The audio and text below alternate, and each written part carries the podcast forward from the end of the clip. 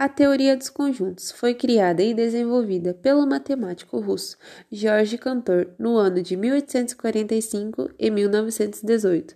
Trata-se do estudo das propriedades dos conjuntos. Chamamos de conjunto toda a coleção de elementos.